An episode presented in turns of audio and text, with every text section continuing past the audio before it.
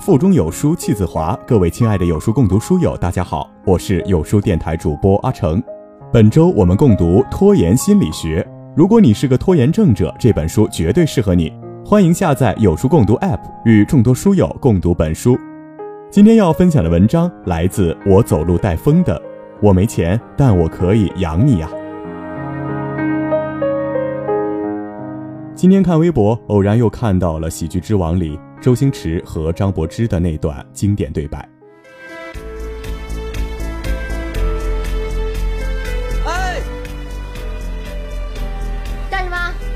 走了。是啊。去哪里啊？回家。然后呢？上班哦。上班行不行啊？不上班你养我。我养你啊。有很多女孩说，最美的情话除了“我爱你”，就是那句“我养你”呀。有人说，女人只知道让男人养，不知道自己挣钱；也有人说，女人永远都不能独立，必须要依附男人。他们觉得，女孩子喜欢听男人说“我养你啊”，是因为他们喜欢男人的钱。可他们不懂，女孩想要的不是男人拿来养她的钱。而是男人养她的决心。与其说我养你啊，不如说，我对你下半生负责。每次听到有人说我养你呀，就会想起木头和他女朋友的故事。木头这个人和他的名字一样，特木。大学毕业以后，在一家小公司上班，不会察言观色，只知道埋头工作。每个月领着三千块的薪水，木头的女朋友还没毕业，课余时间做家政挣些小钱。两人住在城郊的出租屋里，每天都要坐很久的公交车才能到市区。木头的女朋友是孤儿，木头家境也不算好。女朋友很懂事，从不让木头问家里人要钱。我们都知道木头和女朋友的经济情况，每次吃饭都抢着结账，从不让木头掏钱。有天，木头突然找我们借钱，他把大伙儿都叫到一起，我们坐着，他站着。他说：“我不想麻烦你们，但我真的没有别的办法。娇娇病了，得做个手术，她没有爸妈，我得照顾她。我和家里要了一万，我自己还有五千存款，可还差一万五才行。嗯，你们如果方便的话。”能不能借我一点儿？哦，我马上就涨工资了，一定还你们。在座的除了木头有六个人，有两个听完就借口说有事先走了，还有一个朋友拍着木头的肩膀对他说：“你们两个是谈恋爱，不是结婚，你自己什么情况你也知道，真拖上这么一个累赘，这辈子怎么办？”哎，不是我不想借给你，我是觉得你傻，别怪兄弟狠心，这个忙。我真帮不了你。说完，也走了。木头沉默了一会儿，突然瘫坐到沙发上，哭了。他说：“我知道我这个人特笨，没本事，一辈子都挣不了大钱。娇娇从来没嫌弃过我，她跟着我从来没过上好日子。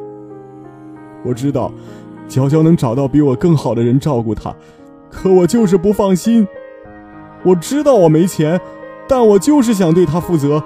我觉得我一定得养他，不然我后悔一辈子。我和另外两个朋友凑了两万块钱给木头，朋友给他钱的时候说：“哎，你别急，不够我们在一起想办法。娇娇不容易，你也不容易，大伙都懂。平时啊都说你傻，说你木，今天你最男人。”真的，我没钱，但我可以养你呀。我不能给你买爱马仕，不能带你吃米其林，但我想尽自己最大的努力养你。记得看《睡在我上铺的兄弟》时，看到迅哥的青梅竹马小静离开他和一个有钱男人在一起时，我觉得特别沉重。小静对迅哥说。我和他们不一样，我没的资本谈情啊爱呀。迅哥为了小静每天拼死拼活的，就为了实现当初的诺言，给她买辆车。他或许想不到，车买了，人也走了。对一个男人来说，最无能为力的事，就是在没有物质能力的年纪，遇到了最想照顾一生的人。对一个女人来说，最遗憾的莫过于，在最好的年纪遇到了等不起的人。有人对我说过。总有一天会发现，在现实面前，你根本没有能力说爱情。我从来不这么想，因为物质分开的人其实没有那么相爱。我们总想以后要住多大的房子，开多好的车，去多高档的餐厅，穿多贵的衣服。可当我们真正遇见那个想要携手走完一生的人时，我们会发现，房子小点没事儿，车子破点也没事儿。吃的不好没事儿，衣服不多也没事儿。我唯一想要的，就是能和你在一起呀。贪图物质、爱慕虚荣的女人是不少，她们不相信真心，只想要金钱和权利。但总有一些姑娘愿意和你去吃路边摊，愿意和你挤在一张不大的床上，愿意和你过完平淡的一生。我曾经对我妈妈说。在我没有足够经济能力之前，绝不会结婚。我看过很多被物质打到的爱情，我看过很多因缺钱而发生的争执。我害怕有朝一日我也会过上这样的生活。我妈没有反驳我，她只是说：“世界上有穷人，也有富翁。可穷和富到底是怎么定义的呢？没人能说明白。”我和你爸过了二十年，钱多钱少的日子都过了。以前你爸说得多挣点钱，让我过得舒服点我觉得现在这样就挺好。我不想让他赚很多钱，钱这个东西生不带来，死不带走。总有一天你会明白，当你真正爱上一个人的时候，你会发现，只要和他在一起，穷一点儿富一点儿都无所谓。两个人健健康康、高高兴兴的过日子，管他到底是穷是富呢？说白了，女孩想听到你说“我养你啊”，不是想你挣多少钱，让她过上多好的生活。他们想要的，不过是你对她负责的态度啊。总说女人要独立，要自强，可说到底，不管她看起来多坚强，内心还不是一个小女孩吗？大多数女孩子想要的其实很少，有你的陪伴，你的关心，就足够了。所以。下次有女孩问你：“你养我吗？”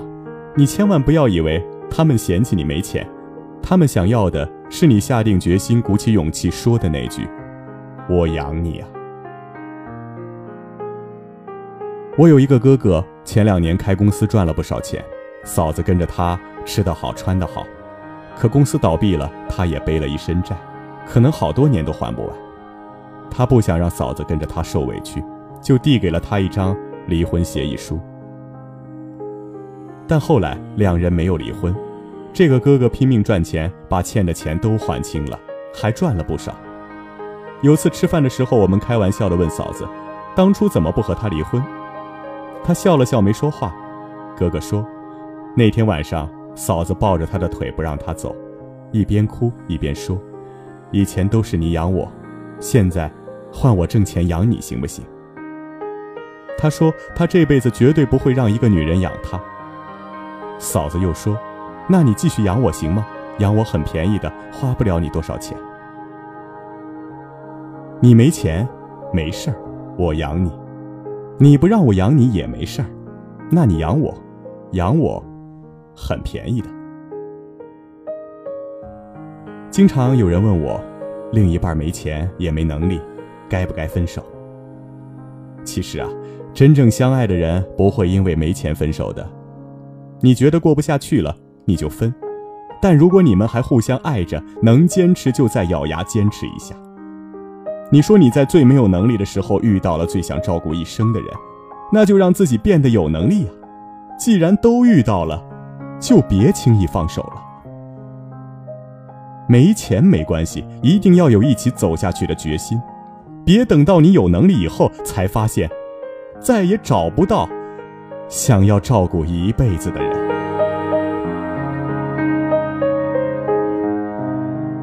好了。关注有书，与五百五十万书友组队对抗惰性。我是阿成，我在海滨小城烟台向您问好。